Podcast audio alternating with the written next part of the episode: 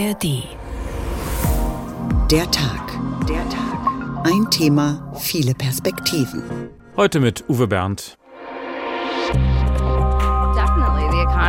Uh, die Wirtschaft und die Inflation sind für viele die mit Abstand wichtigsten Wahlthemen. Drilling, drilling, drilling. Trump hat bereits signalisiert, dass er einen radikalen Kurswechsel einleiten würde. Uh -huh. Oh yeah, we love Trump. We will build a wall. Wir werden die Mauer fertig bauen. Das tun, was Trump nur versprochen hat. He spent more time trying to lie about me than he is about telling the truth about himself. Donald Trump. Donald Trump. Donald Trump. Donald Trump. Donald Trump. Donald Trump. Die spannendste Frage, wie groß ist der Abstand, mit dem Trump in Iowa gewinnt? Die wichtigste politische Entscheidung des Jahres wirft ihre Schatten voraus. Schafft es Donald Trump zurück ins Weiße Haus? Die Präsidentschaftswahl ist ja erst im November und noch ist gar nicht entschieden, ob Trump überhaupt der Kandidat der Republikaner werden wird. Und genau dieser Prozess beginnt nun heute im US-Bundesstaat Iowa. Eine ländliche Region im mittleren Westen der USA, die nur selten in die internationalen Schlagzeilen kommt. Doch heute ist das anders. Heute sind Reporter von allen wichtigen internationalen Medien in Iowa unterwegs. Die Vorwahlen, in denen die Republikaner Bundesstaat für Bundesstaat darüber entscheiden, wer nun der Präsidentschaftskandidat werden soll, die beginnen traditionell im Bundesstaat Iowa und das Ergebnis dort hat oft eine Signalwirkung für den gesamten weiteren Wahlkampf. Deshalb wollen wir da heute mal genauer hinschauen. What the Trump? Vorwahlen in Iowa. Das ist unser Titel jetzt im Radio und jederzeit zum Nachhören in der ARD Audiothek.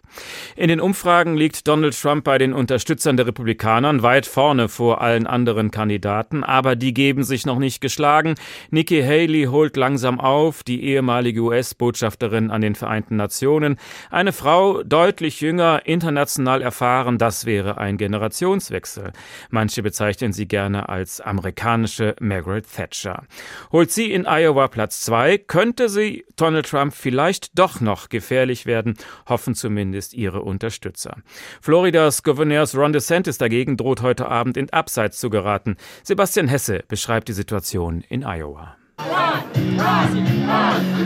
Anderthalb Stunden haben sie geduldig gewartet in dem kleinen Gemeindezentrum in einem Vorort von Des Moines. Dann hat es Floridas Gouverneur doch noch geschafft über die Eispisten von Iowa.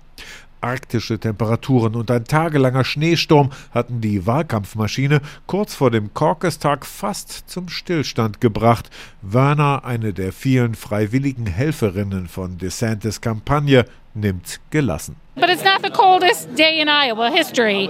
It might be caucus history, but we've had colder days. Das könnte der kälteste Tag in der Geschichte des Iowa Caucus gewesen sein, sagt sie, aber die Menschen hier seien hart im Nehmen. You know, normally Floridians don't choose in January to travel north in the middle of a blizzard. Wir aus Florida reisen normalerweise im Januar nicht in Richtung Norden, scherzte DeSantis dann. Für ihn geht es in Iowa wohl um alles. Wenn er zum Auftakt der Vorwahlsaison hinter den Erwartungen bleibt, dann dürfte das Rennen für ihn gelaufen sein. Gerade musste er schlechte Nachrichten verdauen. Umfragen auf der Zielgeraden besagen, dass Donald Trump seinen ohnehin schon enormen Vorsprung noch wird ausbauen können in Iowa, dass wenn überhaupt nur noch Nikki Haley ihm gefährlich werden kann. Doch Caleb, der schon viele Saisons als Freiwilliger dabei war, winkt ab. All I'm going to say to that is uh, don't, don't, don't trust the polls. Trauen Sie den Umfragen nicht, rät Caleb. Dieses Jahr seien besonders viele Jungwähler dabei, die sich eher für einen frischen Kandidaten erwärmen und nicht für Trump. Auch der Ex-Präsident war wegen des Wintereinbruchs gezwungen, viele seiner Veranstaltungen abzusagen, aber Sonntagmittag trat er dann in Indianola auf, südlich von Des Moines. Trump-Fans wie Ashley standen bei minus 20 Grad geduldig in der Warteschlange. What a day, right? Yes, it's a little chilly. Yeah. How long have you been standing here? Um, probably about a half hour. Eine halbe Stunde hat sie bereits in der Eiseskälte ausgeharrt. Auf Trumps Rolle beim Sturm auf das Kapitol und die bevorstehenden Prozesse wegen Wahlbetrugs angesprochen, gibt sie sich kämpferisch. Trump all the way. He is not backing down from all of the things that have been thrown at him over the past years. Trotz allem, was Trump angetan wird, gibt der niemals auf, sagt Ashley voller Bewunderung. Das Anstehen sollte sich für sie lohnen. Rund zwei Stunden brachte Trump den Saal energiegeladen zum Kochen. DeSantis hatte am Vortag gerade einmal fünf Minuten geredet. -huh. Oh yeah, we love Trump. Sorgen bereitet Trump allenfalls noch der allmähliche Aufstieg von Nikki Haley, die er einst zur UN-Botschafterin gemacht hatte. Haley hatte gestern Abend noch einen Auftritt in Aden, westlich von Des Moines. Jüngste Besucherin im Saal war die achtjährige Catherine. Um, I actually wanted to come because I want to be away from my brothers. And also I wanted to be here für Nikki Haley. Sie sei mit ihrer Mutter nicht nur wegen Haley mitgekommen, sondern auch, um kurz ihren Brüdern entfliehen zu können. Heute nun entscheiden Iowas Republikaner in weit über 1600 Veranstaltungsorten, in Schulturnhallen, Gemeindezentren und gelegentlich auch mal in Wohnzimmern über ihren Wunschkandidaten. 19 Uhr am Abend geht's los. Ob es in der Nacht noch ein Ergebnis gibt, bleibt auch wegen der ungünstigen Witterung abzuwarten. Frostige Stimmung in Iowa rein meteorologisch betrachtet. Politisch wird es ein ziemlich heißer Abend heute. Und wir sind jetzt mit Iowa verbunden. Glenn Erstein ist dort Germanistikprofessor an der Iowa University, deshalb spricht er auch so gut Deutsch. Schönen guten Abend und frieren Sie auch gerade? Zum Glück frieren wir nicht. Das heißt, die Heizung funktioniert sehr gut bei uns im Haus. Ähm, wir haben Probleme, unsere, unseren Hund spazieren zu führen. Er will nicht so recht nach draußen. die Vorwahlen beginnen ja schon seit den 70er Jahren in ihrem Bundesstaat. Alle vier Jahre blicken die USA und auch die ganze Welt auf Iowa. Wie ist das für die Menschen dort, alle vier Jahre so im Fokus der Politik und der Medien zu stehen? Ich würde sagen, man fühlt sich am Anfang geehrt und am Ende oft genervt. Äh, Im Vorfeld der Caucuses wird man ständig angerufen oder kriegt immer wieder SMS-Nachrichten mit Umfragen zu den eigenen Vorlieben unter Kandidaten und Kandidatinnen. Auf der anderen Seite nehmen viele Leute die Verantwortung für ihre Wahl sehr ernst. Äh, dazu gehört, dass man versucht, auch für andere Meinungen offen zu sein. Es ist ja keine normale Wahl, wo man einfach nur seine Stimme abgibt, sondern ein sogenanntes Caucus. Also da stellen sich die Kandidaten vor und erst dann gibt man seine Stimme ab. Das gibt es nur in wenigen Bundesstaaten. Das Verfahren beschreiben wir gleich nochmal ausführlich. Das klingt sehr basisdemokratisch. Wie ernst nehmen die Menschen diese Veranstaltungen? Man ist geteilter Meinung, ob dieses aufwendige Verfahren gut ist oder schlecht ist, wenn man arbeitet. Es ist wirklich nicht so, also die, die Caucuses finden jetzt an einem Montag statt. Das ist eher Zufall, dass es heute in den USA ein Feiertag ist. Heute ist Martin Luther King Day. Ähm, aber es kann auch sein, dass die Vorwahlen an einem normalen Werktag stattfinden und dann können viele Leute einfach nicht. Aber die Leute nehmen das ernst.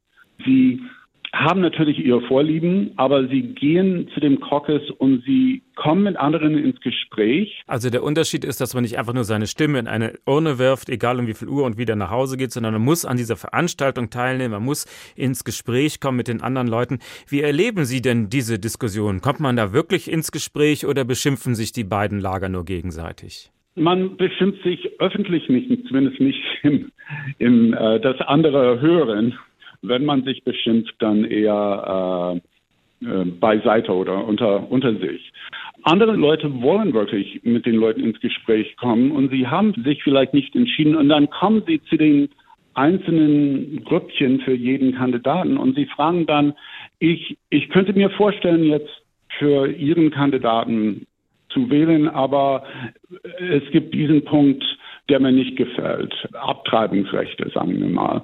Das ist sehr wichtig und Ihr Kandidat hat diese Ansicht. Warum sollte ich dann Ihren Kandidaten wählen oder unterstützen, wenn ich mit dieser äh, Meinung nicht übereinstimme. Und dann kommt man dadurch wirklich ins Gespräch. Wenn, wenn man die Leute überzeugen will, muss man natürlich höflich mit ihnen umgehen. Äh, es hat keinen Zweck zu beschimpfen. Also wenn man Beschimpfungen um sich wirft, dann betrifft es meist die andere Partei und also die Caucuses sind jeweils nur für eine Partei, für die Republikaner oder für die Demokraten.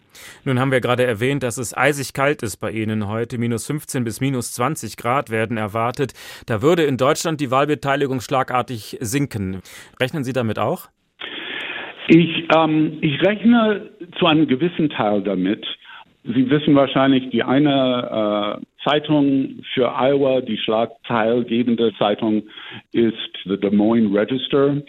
Und sie haben dann gestern äh, ausgerechnet, äh, nach einer Umfrage, wie enthusiastisch sind die Unterstützer für Nikki Haley und Ron DeSantis und Donald Trump. Und ähm, die Trump-Anhänger sind am enthusiastischsten und man geht dann davon aus, dass sie dann eher bereit sind, wenn die Wetterverhältnisse so schlecht sind und man schon ein gewisses Risiko eingeht, dann könnte es sein, dass es eher die Trump-Anhänger sind, die das schaffen. Nikki Haley hat Ihre Anhänger äh, sind wohl weniger enthusiastisch und das könnte auch einen, äh, einen Einfluss auf das Resultat geben. Interessant, das war Glenn Ernstine, Germanistikprofessor in Iowa. Vielen Dank. Der Tag, ein Thema, viele Perspektiven. What the Trump vor Wahlen in Iowa.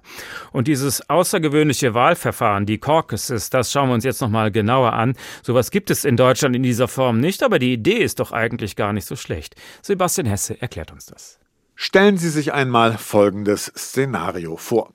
Es geht um die K-Frage. Die Unionsparteien in Deutschland suchen einen Kanzlerkandidaten. Um den chancenreichsten zu küren, können Sie in die Grundschule oder das Gemeindezentrum bei Ihnen um die Ecke gehen, Ihre Meinung zur Eignung der Kandidaten in eine engagierte Nachbarschaftsdiskussion einbringen und am Ende stehen Sie dann einfach auf und stellen sich in die Ecke des Raumes, die für die Anhänger von Merz, Söder oder sonst wem vorgesehen ist. So oder so ähnlich müssen Sie sich die Kandidatenkür beim Iowa Caucus vorstellen. Der Begriff, für den es so recht keine deutsche Entsprechung gibt, kann mit Parteikonferenz oder Wahlausschuss übersetzt werden, meint in Iowa aber Nachbarschaftstreffen, bei denen die Bürger ihren Präsidentschaftskandidaten in einem basisdemokratischen Verfahren bestimmen können. Und hier nicht durch das Ausfüllen eines Stimmzettels und dessen Abgabe in einem Wahllokal, wie bei den späteren Primaries, den Vorwahlen, sondern durch Teilnahme am Caucus um die Ecke. 7 Uhr abends beginnen die Veranstaltungen. Das Abstimmungsverfahren unterscheidet sich mitunter stark. Dem Bundesstaat Iowa kommt seit 1976 eine Sonderrolle zu. Seither finden hier die ersten Vorwahlen im Präsidentschaftswahlzyklus statt. Ein allzu präzises Stimmungsbarometer liefert Iowa nicht. Bei den Republikanern hat sich der Bundesstaat in nur 43 Prozent aller Fälle für den späteren Präsidentschaftskandidaten entschieden, bei den Demokraten immerhin in 55 Prozent aller Fälle. Der Iowa Caucus hat aber enorme psychologische Bedeutung. Die Vorwahlsaison ist damit offiziell eröffnet. Und Iowa ist ein Riesenspektakel. Monatelang sind die Kandidaten vorher quasi Dauergäste in Iowa, begleitet von einem gewaltigen Heer aus Tausenden von ehrenamtlichen Helfern. Kandidatenauftritte bis in die kleinsten Schulturnhallen hinein, Canvassing, der Haustürwahlkampf an vielen Türschwellen, eine Podiumsdiskussion nach der anderen. Der Iowa Caucus ist Basisdemokratie pur. Man sagt, in Iowa müsse man sich in den Wochen vor dem Caucus schon sehr anstrengen, einem Kandidaten nicht zu begegnen. Und ganz bedeutungslos ist das Spektakel auch nicht. Wer die Präsidentschaftskandidatur will, der muss bei den Vorwahlen in Iowa mindestens unter die ersten drei kommen. Bei den Republikanern sind noch sechs Kandidaten im Rennen, wobei Donald Trump der haushohe Favorit ist, mit großem Abstand gefolgt von der ehemaligen UN-Botschafterin Nikki Haley und Floridas Gouverneur Ron DeSantis. Als chancenlos gelten unterdessen Vivek Ramaswamy, Asa Hutchinson und Ryan Binkley. Die Demokraten sind dieses Jahr in Iowa nicht am Start. Bei ihnen gilt Joe Biden als gesetzt, obwohl der amtierende Präsident mit Marianne Williamson und Dean Phillips nominell noch zwei Mitbewerber hat. Iowa galt lange als Wechselwählerstaat. 2008 und 2012 gewann Obama die Präsidentschaftswahl, 2016 und 2020 dann Trump. Inzwischen ist Iowa, dessen Bevölkerung zu 90 Prozent aus weißen Christen besteht, eine sichere Bank für die Republikaner. Doch soweit sind wir noch nicht. Jetzt geht es erstmal um die Vorwahlen und die hatte ja Donald Trump bei seiner ersten Kandidatur in Iowa damals auch nicht gewonnen. Also auch der Zweitplatzierte ist nicht gleich aus dem parteiinternen Rennen. Das kann durchaus noch spannend werden. Tagesthemen-Moderator Ingo Zamperoni kennt die USA sehr gut, nicht nur weil er mal als Korrespondent da gearbeitet hat, sondern vor allem weil er mit einer US-Journalistin verheiratet ist und mit ihr macht er auch den Podcast Amerika. Wir müssen reden. Hallo. Guten Tag. Das Reden, ja, das ist ja oft leichter gesagt als getan. Beim Thema Donald Trump scheiden sich die Geister. Sie haben das ja auch mal in einer Doku gezeigt, wie Ihr eigener Schwiegervater zum Trump-Fan wurde, wie heikel das für Sie und die Familie war. Wie steht es denn inzwischen um den Familienfrieden, wenn ich fragen darf? Oh, der steht quasi seit einiger Zeit schon unter Dauerdruck, wenn man so möchte. ähm, und äh, immerhin sage ich aber immer, reden wir noch. Wir haben gerade jetzt am vergangenen Wochenende mit meinem Schwiegervater, dem Vater meiner Frau, äh, gesprochen und mal äh, gerade vor allen Dingen, weil die Green Bay Packers, also da kommt meine Frau ja her aus Wisconsin, aus Green Bay, äh, sehr erfolgreich in die Playoffs gestartet sind bei der NFL im American Football. Und das ist natürlich ein gemeinsamer Nenner, wo man sich sehr schnell einigen kann und da sehr viel äh, Gesprächsbedarf ist und Austausch. Aber mh, es gibt viele Familien in den USA, wo das eben nicht mehr so der Fall ist, wo tatsächlich einfach Tischtücher zerschnitten sind und dann man gar nicht mehr darüber redet oder komplettes Thema ausspart. Also über alles, über Sport oder wie auch immer aber eben nicht über Politik, weil sonst sehr schnell sehr emotional wird. Ach so, ich verstehe. Sie versuchen über den Sport noch eine Verbindung zu Ihrem Schwiegervater zu halten. Ist das der Trick, ja? Auch ich habe immer eine sehr, sehr gute. Also ich habe ja auch immer gesagt, er war jetzt auch in dem Sinne ja auch kein Trump-Fan all die Jahre, sondern er ist halt Republikaner. Er hat, und das ist dann oft so, Millionen, über 73 Millionen Amerikanerinnen und Amerikaner haben Trump beim letzten Mal gewählt, so viele wie noch nie ein republikanischer Kandidat bekommen hat. Aber das liegt dann nicht immer, sage ich, unbedingt an Trump. Seine, bei seinen Wählerinnen und Wählern an der Basis, die ihn toll finden, vielleicht schon, aber bei vielen Republikanern, die sagen, na, die, die Demokraten, die wollen nur umverteilen, die wollen Steuern äh, irgendwie auf, äh, nicht, nicht senken und solche Dinge. Vieles, manches ist auch Vorurteil, aber ähm, da, da ist dann so dieses Narrativ und in einem System, wo es nur A oder B gibt, wenn du A nicht aus Prinzip oder warum auch immer solchen Gründen nicht wählen willst, dann bleibt dir nur B. Und wer dann am Schluss da aufgestellt wird von Seite B, der ist dann der Kandidat. Also das ist gut, aber da sind wir ja noch ja. im Prozess. Also wenn Sie sagen, er ist nicht ein festgelegter Trump-Fan, sondern Republikaner, dann steht er ja genau vor der Frage jetzt bei den Vorwahlen, wen könnte Absolut. er da wählen? Wäre Nikki Haley für Ihren Schwiegervater vielleicht eine Alternative zu Trump? Ja, auf jeden Fall. Also ähm, er war von Anfang an, als Ron DeSantis äh, am Horizont auftauchte, im politischen der USA und äh, dann natürlich die Florida-Wahl so fulminant gewonnen hat, äh, 22. Äh, da hat er immer gesagt, ich wäre für Ron DeSantis. Der ist jünger, der ist nicht ganz so polternd, der ist ein bisschen manierlicher auch äh, als, als Donald Trump und äh, bei dem stimmt so vieles, was so klassische ältere Republikaner ganz gut finden. Ne? Geordnete Verhältnisse, familiäre, sage ich mal, ist auch gegen gegen Steuererhöhungen und für Steuererleichterungen für die Wirtschaft und, und all solche Dinge. Und der lebt ja in North Carolina und wenn da dann die Vorwahlen sind äh, für die Republikaner, dann wird er vermutlich für Ron DeSantis stimmen oder auch für Nikki Haley. Also das ist durchaus nicht ausgemacht. Er sagt dann nur, wenn dann irgendwann die Entscheidung gefallen ist, wenn dann eben Trump, wonach es ja aussieht, der Kandidat sein wird, dann wird er im November wohl auch seine Stimme bekommen. Wir haben gerade gehört, Frau Haley hätte jetzt wohl bessere Chancen auf Platz zwei als DeSantis. Und ich meine, sie ist eine Frau, sie ist konservativ, sie ist jünger, sie steht für den Generationswechsel. Manche spekulieren sogar, ob Trump sie als Vizepräsidentin holen könnte, aber dann darf sie ihn natürlich nicht angreifen. Also die ist in der Zwickmühle, oder? Ja, ich glaube, bei Trump hat man immer wieder gesehen, der, der wettert gegen direkte Gegner unheimlich scharf aber sobald die wiederum dann sagen, ach, Trump ist eigentlich ganz toll, dann sagt er, okay, dann ist er recht schnell wieder versöhnt. Also ähm, der ist zwar nachtragend auf der einen Seite, aber sobald äh, es ihm nützt oder jemand, äh, glaube ich, dann wieder auf seiner Seite ist, dann ähm, glaube ich, wäre das kein Hindernisgrund unbedingt. Und dennoch, glaube ich, ist es tatsächlich so, wir haben es in den Debates, in diesen Fernsehdebatten gesehen, wo Trump ja gar nicht angetreten ist, sondern nur Nikki Haley und Ron DeSantis sich da behagt haben. Da ging es wenig scharf gegenüber Trump zu. Also da will man sich wahrscheinlich ein paar Optionen offen halten, ähm, um dann zu sagen, vielleicht als Vizepräsidentin eine Kandidatin oder Kandidat zu sein. Aber das ist so ein bisschen auch taktieren vielleicht. Äh, ich glaube, es ist eher der Grund, dass sie ihn nicht so scharf angreifen, ist das, weil sie denken und wissen, dass sie dessen Basis brauchen, dessen Trumper, also die, die MAGA-Republicans, ne? Make America Great Again.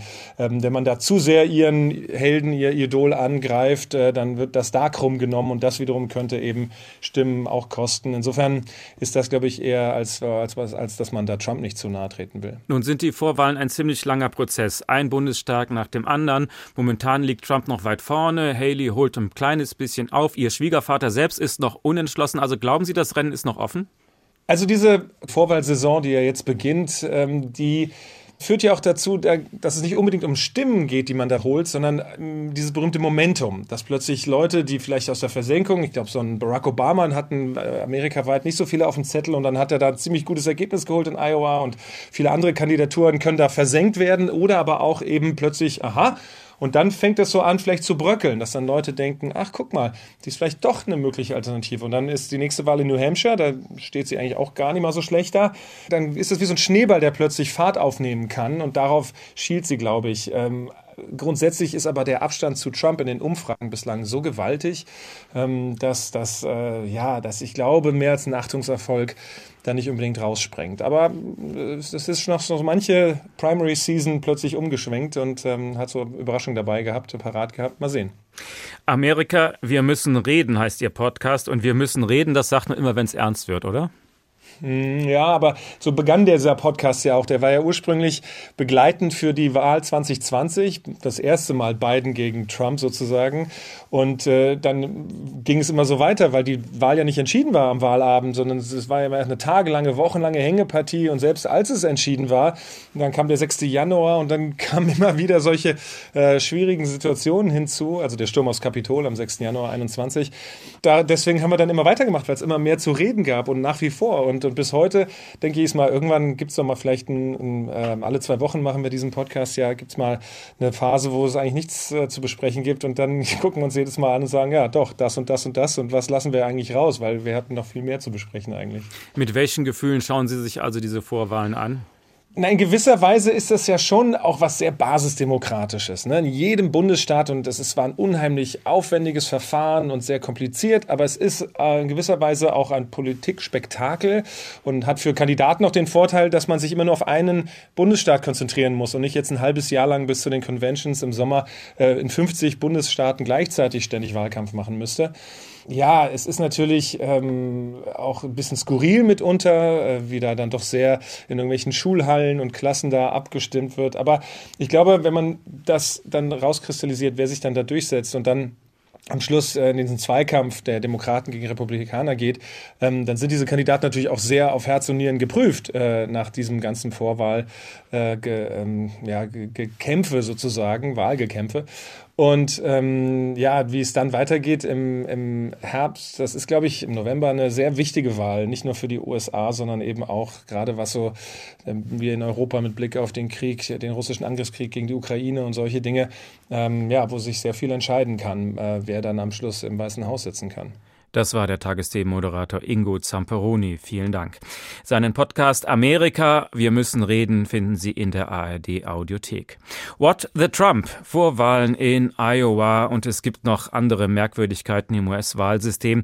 Haben Sie schon mal den Begriff Gen Gerrymandering gehört? Vereinfacht gesagt, man bastelt sich den Wahlkreis so, dass die politischen Gegner einfach keine Rolle mehr spielen. Dann muss man sich keine Sorgen mehr machen über die eigene Mehrheit. Anne Bartram weiß, mit welchen welchen Tricks da gearbeitet wird. As the sun rises, we raise the flag, a symbol of all that we hold most dear as Americans. Je näher die US-Wahlen rücken, desto häufiger sehen die Amerikaner solche Wahlwerbespots im Fernsehen. Allerdings nicht überall. In Mississippi im Süden der USA lohnt sich die teure Werbung kaum. Denn der Staat geht seit Jahrzehnten immer sicher an die Republikaner. Und das, obwohl in Mississippi der Anteil an Afroamerikanern so groß ist wie in keinem anderen Bundesstaat. Traditionell wählen viele Afroamerikaner eher die Demokraten. Trotzdem hat die Partei hier im Süden kaum Einfluss. Und das liegt auch am Wahlsystem, sagt Andrew Wagner, Direktor der Demokratischen Partei in Mississippi. Wenn Afroamerikaner 40 Prozent der Bevölkerung ausmachen und wir vier Abgeordnete im Repräsentantenhaus haben, dann sollten meiner Meinung nach zwei Afroamerikaner bzw. Demokraten sein. Aber weil quasi alle Afroamerikaner in Wahlkreis 2 sind, ist deren Einfluss so sehr verkleinert worden, dass es nur einen Abgeordneten der Demokraten gibt. Was Wagner hier beschreibt, ist ein System, das immer wieder für heftige Kritik und sogar Gerichtsprozesse sorgt das sogenannte Gerrymandering. Und das funktioniert so. Die Partei, die die Mehrheit hat, verändert die Wahlkreise zu ihrem Vorteil. Und zwar so, dass zum Beispiel fast alle Nachbarschaften, in denen überwiegend Afroamerikaner leben, in einen einzigen Wahlkreis zusammengepackt werden. Alle anderen Wahlkreise werden dann von Weißen dominiert. Das führt dazu, dass die Wahlkreise zum Teil völlig unübersichtliche Flickenteppiche sind, meint Bobby Harrison. Der Journalist arbeitet seit fast 30 Jahren als Politikreporter in Mississippi. Es gibt bei uns viele Nachbarschaften, wo zum Beispiel die eine Straßenseite in einem Wahlbezirk und die gegenüberliegende in einem anderen Wahlbezirk ist. In der Region Hines County hat das bei der letzten Wahl für Pannen gesorgt. Zum Teil haben Stimmzettel gefehlt, weil sie ins falsche Wahllokal geliefert wurden. Auch bei den Landtagswahlen im Bundesstaat ist ein Sieg der Republikaner quasi gesetzt.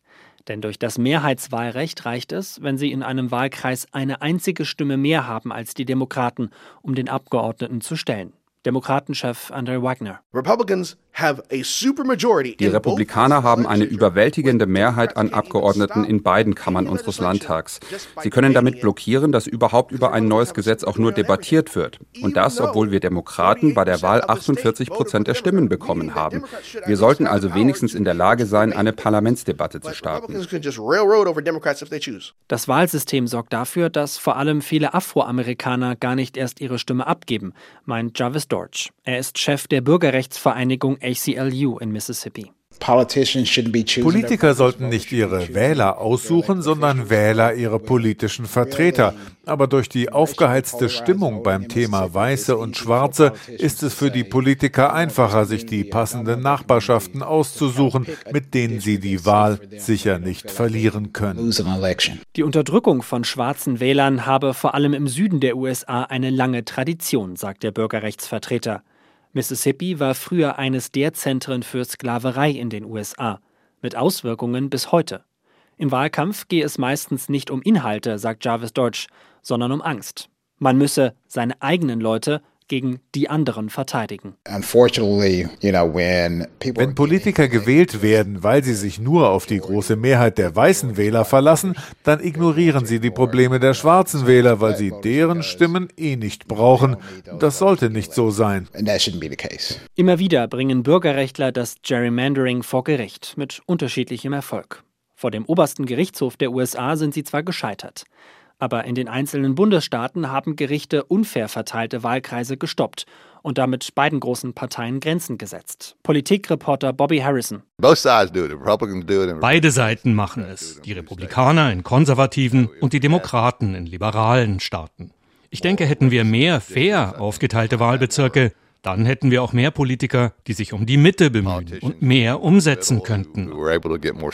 Einzelne Bundesstaaten wie Arizona haben ihre Regeln geändert. Dort bildet inzwischen eine politisch ausgewogene Kommission neue Wahlkreise. In vielen anderen Bundesstaaten dürfen aber nach wie vor Politiker ihre Wähler aussuchen. Mit solchen Tricks wird die Demokratie Stück für Stück ausgehöhlt.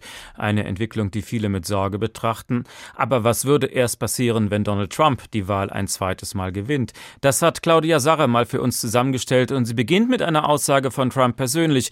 Von Demokratie hält der Mann offensichtlich nicht besonders viel. He says, You're not going to be a dictator, are you? I said, No, no, no, other than day one. We're closing the border. Drilling, drilling, drilling. Ich werde kein Diktator sein, außer an Tag 1. Bei Fox News sorgte Donald Trump vor kurzem für Unruhe. Er würde die Grenze schließen und wie verrückt nach Öl bohren, fügte er hinzu. Seitdem spekulieren US-Medien über eine drohende Trump-Diktatur. Dabei sagt der Präsidentschaftsanwärter ganz offen, was er alles vorhat. One of the first things we'll do when we get into the White House is to stop the invasion that's taking place. Bei einem Auftritt in Nevada erklärte Trump, dass er die sogenannte Migranteninvasion an der Südgrenze stoppen will. Außerdem will der 77-Jährige die größte Abschiebeaktion in der US-Geschichte einleiten und die Mauer fertig bauen. Das wirklich Neue an Trumps Plänen ist seine Absicht, den sogenannten Deep State auszuheben, also das angeblich existierende Netzwerk aus Geheimdiensten und Regierungsbeamten, das seine eigene Agenda verfolgt. 2024 is our final battle. With you at my side, we will demolish the deep state. Trump macht kein Geheimnis daraus, dass er im Falle eines Wahlsiegs seine Macht dafür nutzen wird, um gegen seine Gegner vorzugehen. Die New York Times berichtete, er plane vor allem im Justizministerium tausende Beamte zu entlassen und durch loyale Ja-Sager zu ersetzen. Auch im Weißen Haus sollen nur Mitarbeiter angestellt werden, die seine radikale Politik widerspruchslos abnicken.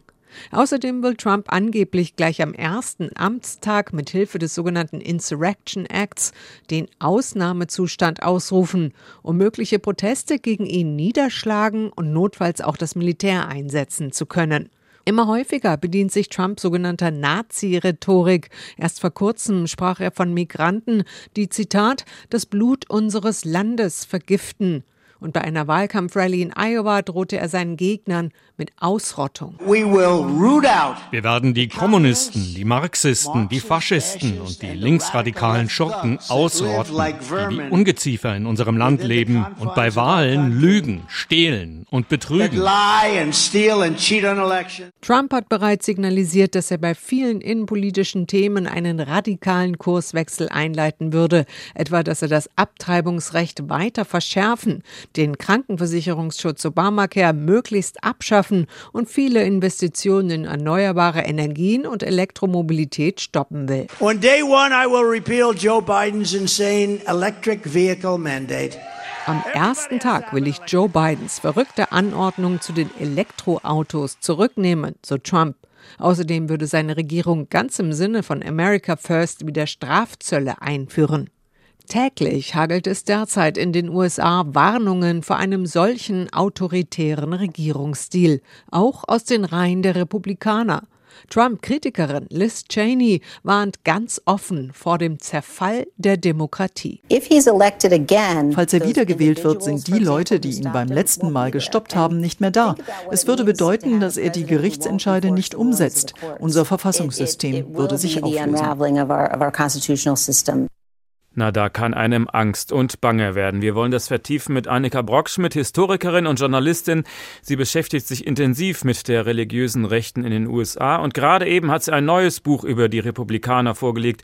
Der Titel klingt interessant, Die Brandstifter, wie Extremisten die Republikanische Partei übernahmen. Das wollen wir genauer wissen. Wie konnte diese Partei so weit nach rechts rücken? Ja, das ist eine gute Frage, die auch gar nicht so leicht zu beantworten ist. Ähm, dass die frühere Partei von Abraham Lincoln, die Partei der Sklavenbefreiung, so tief sinken und so weit nach rechts driften konnte, das hat was Tragisches, aber es war auch kein Automatismus. Ich glaube, der Verfall und diese Radikalisierung der Republikanischen Partei ist verschiedenen Faktoren geschuldet. Einer davon ist die Neuordnung der Parteien ab etwa der Mitte des letzten Jahrhunderts, als die Demokraten auf nationaler Ebene begannen, sich langsam hinter die Bürgerrechtsbewegung zu stellen, sahen einige konservative Strategen eine Gelegenheit. Und sie setzten also mit dieser sogenannten Southern Strategy, also der Südstaaten oder der südlichen Strategie darauf, die rassistischen Ressentiments von weißen Wählern und Wählerinnen im Süden, Südwesten, aber auch in den Vorstädten im ganzen Land auszunutzen und gleichzeitig damit eine Politik staatlicher Deregulierung und von Kürzungen im Sozialsystem zu verkaufen, die eigentlich unbeliebt war. Das heißt, es ist eine sehr langfristige Strategie. Sie gehen jetzt sehr weit mhm. zurück. Donald Trump ist also nicht der Erfinder dessen, sondern er wurde dann irgendwann gefunden, um diese Strategie umzusetzen oder welche Rolle spielt er dann? Genau, also Trump hatte würde ich sagen, eine Mischung aus Glück und ein besonderes, ja, faschistoides, rechtspopulistisches Talent, wie auch immer man das kategorisieren will. Und er hat letzten Endes Jahr 2015 die Republikanische Partei auch vor allem durch die Bedienung rassistischer Ressentiments erobert. Ne? Also er ist einer der ganz großen Stimmen gewesen, die die Birther-Lüge verbreitet hat. Im Übrigen, also dass Präsident Obama nicht in den USA geboren sei, das versucht er jetzt auch mit seiner Konkurrentin Nikki Haley. Auch da versucht er zu behaupten, sie wäre überhaupt nicht qualifiziert dazu, weil Haley als indischstämmige Amerikanerin einigen seiner weißen Wählerinnen und Wählern Unbehagen äh, bereitet. Auch hier eine von rassistischen Ressentiments getriebene Strategie. Und diese Politik, die sehr von Racial Resentment äh, getrieben ist, die gehört mittlerweile zum Markenkern der GOP. Aber, und das ist, glaube ich, auch ein wichtiger Punkt, den ich auch versuche im Buch darzulegen, ist, dass diese Radikalisierung der Partei auch vor allem einer zynischen Machtkalkulation ihres eigenen Parteiestablishments zuzuschreiben ist. Jahrzehntelang haben republikanische PolitikerInnen nicht nur rechte Netzwerke zur Mobilisierung genutzt, um Leute an die Wahlurnen zu bringen, sondern haben auch rechtsextreme und ultrakonservative Kräfte innerhalb ihrer Partei aktiv befeuert und unterstützt, in der fatalen Annahme, dass man diese Geister, die man rief, kontrollieren und lenken könnte. Und das war eine katastrophale Fehleinschätzung. Aber Rechtsextreme und Ultranationalisten sind doch auch bei den Republikanern eine Minderheit, oder täuscht mich das? Und Frau Haley ist doch auch konservativ. Wir haben schon gehört, die Margaret Thatcher der USA wird sie gerne genannt. Also hat ja. sie denn da keine Chance?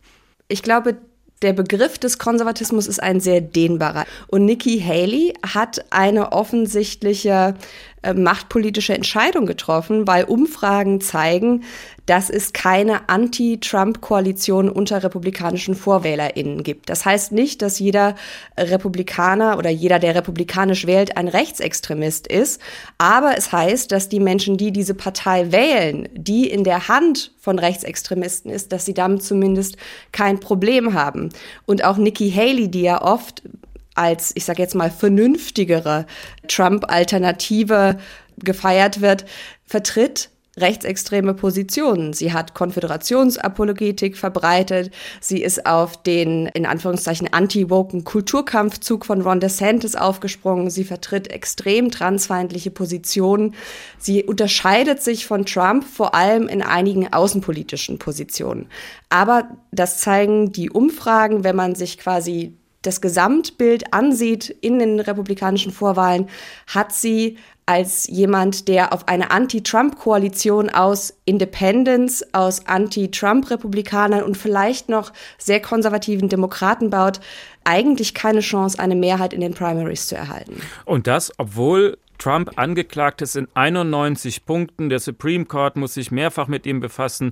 Der Vorwurf des Umsturzversuches, die Frage mhm. der Immunität, das kann ihm alles nicht gefährlich werden? Das ist tatsächlich so. Bisher scheint es wirklich so, dass sämtliche Prozesse Trump nicht zu schaden scheinen. Es hat eher noch den Effekt, dass nicht nur seine eigenen Fans sich weiter hinter ihm versammeln, sondern dass auch die anderen republikanischen Kandidatinnen vor allem die Gerichte, die Linken, wen auch immer angreifen, aber weniger Trump selbst. Das wird sich jetzt vielleicht in den nächsten Tagen etwas ändern. Ich gehe mal davon aus, wenn die Umfragen stimmen, wird Trump Iowa gewinnen. Und für Nikki Haley wird es jetzt darauf ankommen, ob sie es schafft, den zweiten Platz in Iowa zu machen und ob sie dann mit diesem Aufschwung nach New Hampshire kommen wird. Da hat sie es deutlich leichter. New Hampshire ist so ein bisschen so ein Außenseiter unter den Vorwahlstaaten, weil es die säkularste Vorwahlbasis hat, weil dort auch Independents abstimmen können.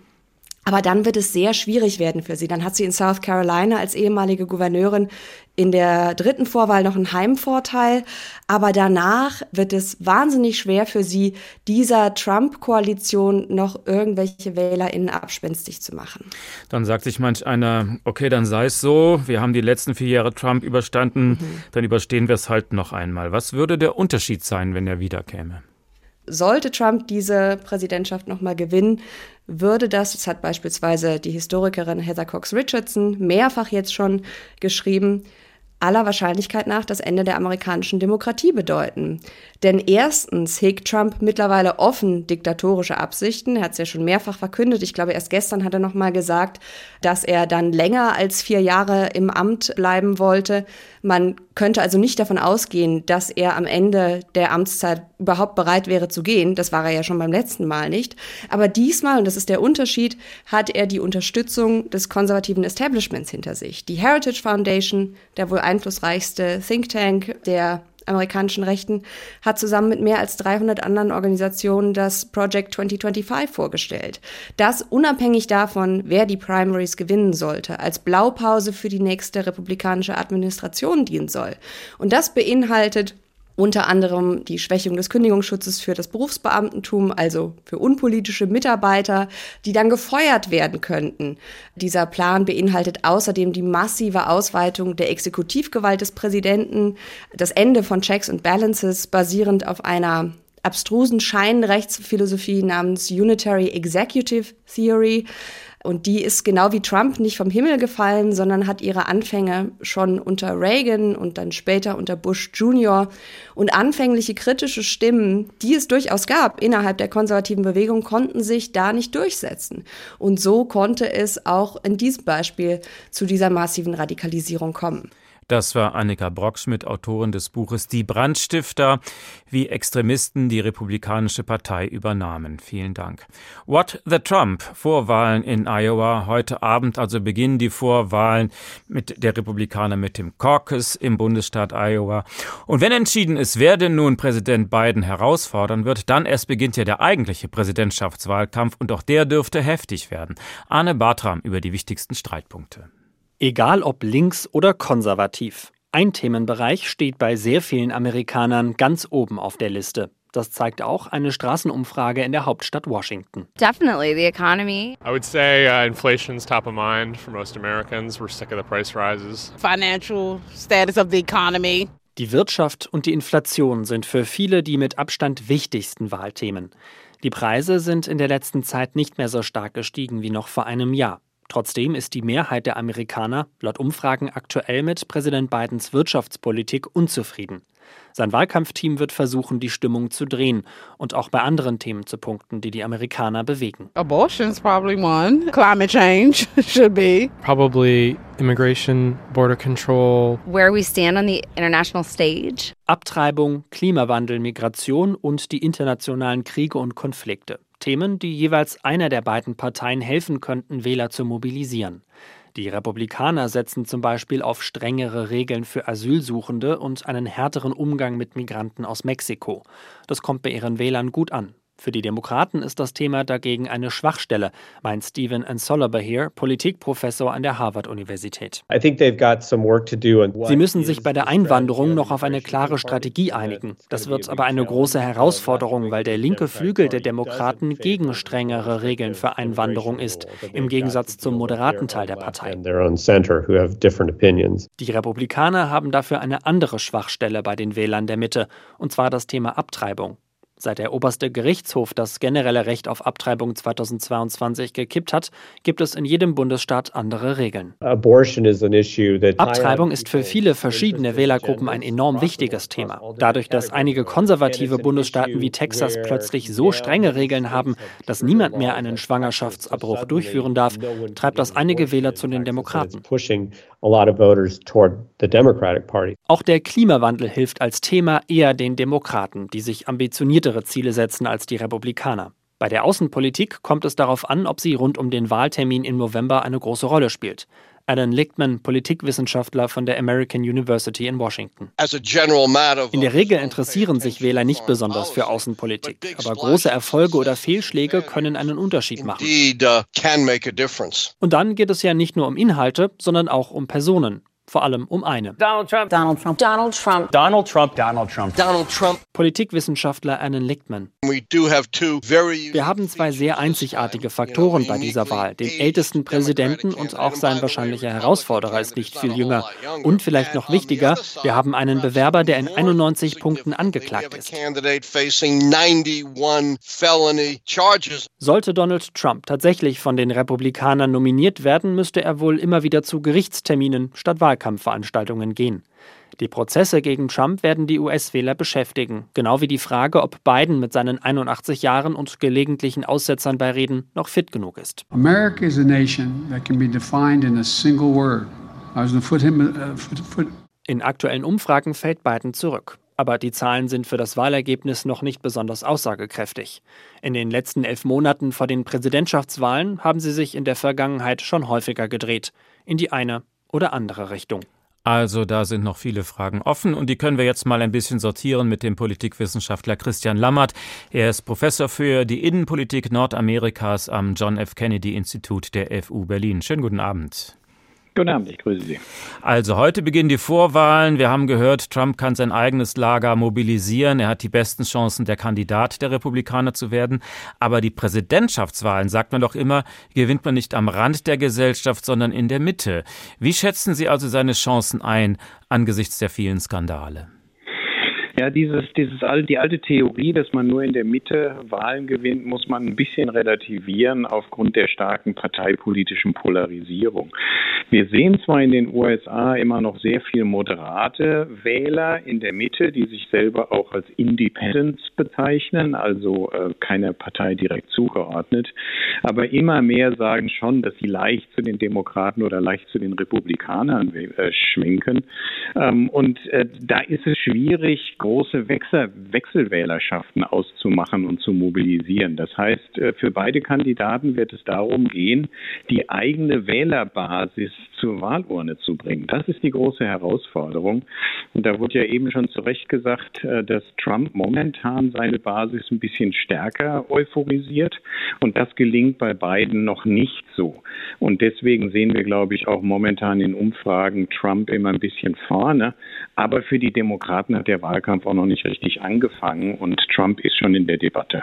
Was ist die Schwäche von beiden? Äh, das Alter, dass er manchmal wirklich anfängt zu stolpern. Man hat die Sorge, hoffentlich kommt der Mann noch die Treppe rauf.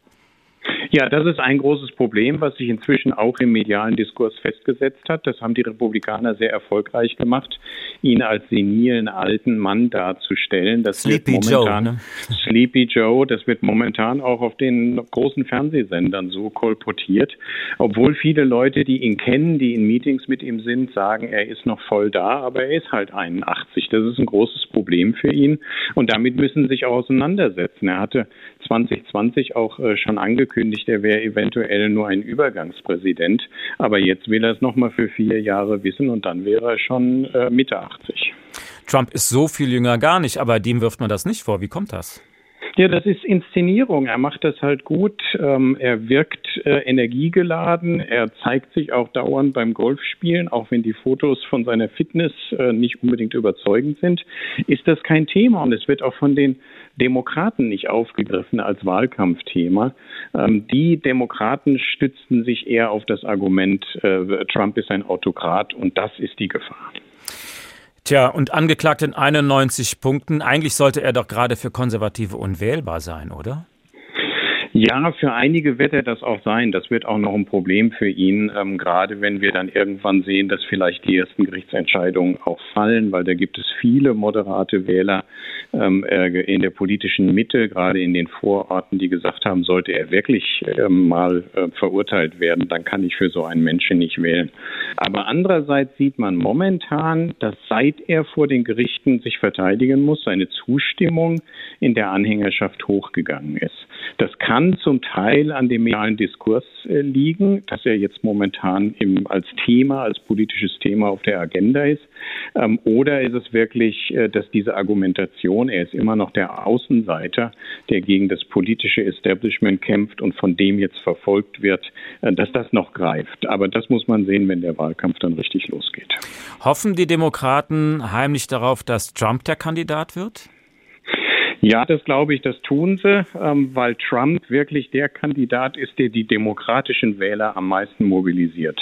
Wir sehen ähm, Umfragen, wo man mal die Kandidaten gegeneinander ähm, setzt dass Nikki Haley deutlich führt gegenüber Biden und dass in denselben Umfragen Trump mit Biden gleich aufliegt. Also hier sieht man, dass Trump mobilisiert seine eigenen Wähler, aber auch die Wähler der Demokraten. Und wenn Nikki Haley die Kandidatin sein sollte, ist die Mobilisierung auf Seiten der Demokraten eventuell schwächer. Und es wäre die erste Frau im Amt für viele ein Argument. Es wäre ein Generationswechsel für viele ein Argument. Sie ist stramm konservativ, auch für viele ein Argument. Also eigentlich spricht doch rein wahltaktisch vieles für diese Dame, oder?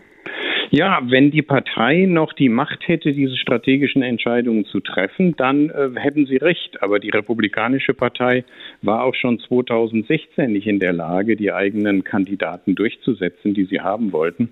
Und das ist in dieser Wahl nicht anders. Ähm, man hatte auch auf Seiten der Demokraten gehofft, dass vielleicht jüngere ähm, äh, Kandidaten aus der Deckung kommen. Aber äh, wer in den USA momentan die Netzwerke hat, kann gegen die Partei eine Kandidatur durchsetzen. Nun hat Biden ja bekanntlich Trump einmal schon geschlagen. Trauen Sie ihm das zu, dass er das wiederholt?